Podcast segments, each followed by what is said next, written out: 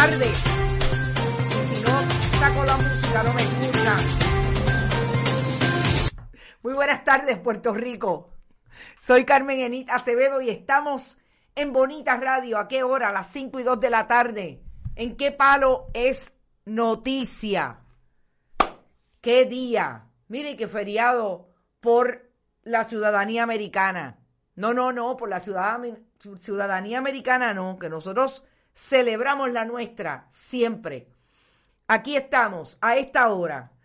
Es un día fuerte porque empezó desde ayer en la noche que insistimos en hacer la investigación de unos extremos interesantes que se quedaban al descubierto en esa información que sacudió a Puerto Rico ayer, porque se trajo evidencia, sobre todo documental en términos de lo que tiene la Comisión Estatal de Elecciones, o por lo menos el Contralor Electoral, Walter Vélez, en sus manos desde el 2019, o realmente desde el 2020, porque los informes se van recibiendo y el comisionado, el Contralor Electoral, Walter Vélez, fue recibiendo alguna información de esa que es tan importante revisar que son los gastos de las campañas y cómo los diferentes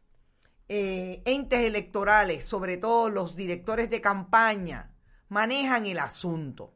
Y parecía que tenía la foto de Walter Vélez, pero se las voy a buscar porque yo creo que es importante que ustedes sepan quién es quién. Pero antes de eso, vamos a decir las palabras mágicas. Compartan, compartan, compartan. No se olviden que estamos en Bonita Radio y que en Bonita Radio estamos hoy haciendo el análisis por segunda vez con nueva información de lo que está pasando y que una de las personas que pueden estar trayendo información puntual y que ya refirió a las autoridades federales es esta persona que está aquí, Walter Vélez. Yo hablé con el Contralor Electoral y vamos a hablar en un momento sobre lo poco que pudimos hablar, porque obviamente el Contralor Electoral está quizás en la posición más difícil, pero más fácil de cara a la transparencia que pide el pueblo de Puerto Rico en estos momentos. Yo dije compartan, compartan, compartan, vayan a bonitasradio.net, allí usted puede donar y participar de nuestro proyecto viendo todos los contenidos, pero sobre todo si puede donar lo que sea, hágalo. PayPal, tarjetas de crédito. También puede hacerlo a través de la Fundación Periodismo Siglo XXI en su ATH móvil, Fundación Periodismo Siglo XXI. Envíe cheques o giros postales. A nombre de la Fundación, a esta dirección que tienen en pantalla, PMB 284, PO Box 19400, San Juan, Puerto Rico, 00919-4000.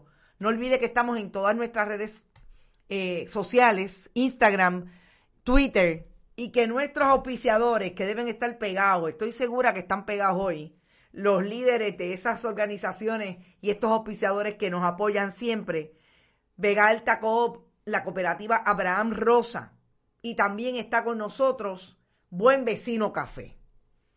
Y antes de ir a las informaciones que quisiera compartir con ustedes este análisis, pero sobre todo información nueva que tengo sobre lo que está pasando en esa investigación federal, porque ya constaté que en efecto hay una eh, investigación federal en proceso con relación a esta transacción que se dio en medio del verano del 19 con eh, el equipo de campaña y los fondos de la campaña de Ricardo Rosselló Nevares, quien tenía un comité de campaña y estaba transicionando, si la palabra existe, hacia cerrarse, porque, eh, como ustedes saben, habría renunciado el 24 de julio a ser gobernador de Puerto Rico y a las aspiraciones, a las aspiraciones que tenía para convertirse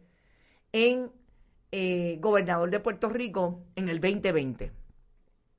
Y es que hoy tenemos la información y es nuestro vecino. vecino de Buen Vecino Café, es un gran vecino. El topo, Antonio Cabambale, está afectado de salud, tiene 79 años. Y hasta el otro día estábamos allí en Buen Vecino, hablando del país y como él dice, sentándome aquí a tomarme un café y a leer el periódico. Topo, mejórate. Hoy cumple 54 años de haber compuesto para Puerto Rico eh, ese himno nacional puertorriqueño que eh, es además de nuestra de nuestro himno patrio verde luz es hoy cumple 54 años de haberla escrito. Así es que topo verde luz contigo que la luz te acompañe y estés con nosotros un rato eh, porque realmente es importante que voces como la tuya no se apaguen. Recuerda que siempre estamos listos para darnos el palito y comer arroz, habichuel y bistec allí en Saya. Entonces, si hay un troll, olvídense del troll.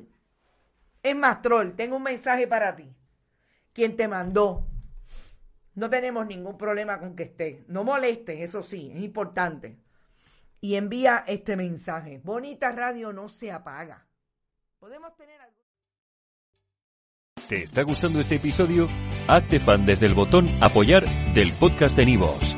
Elige tu aportación y podrás escuchar este y el resto de sus episodios extra. Además, ayudarás a su productor a seguir creando contenido con la misma pasión y dedicación.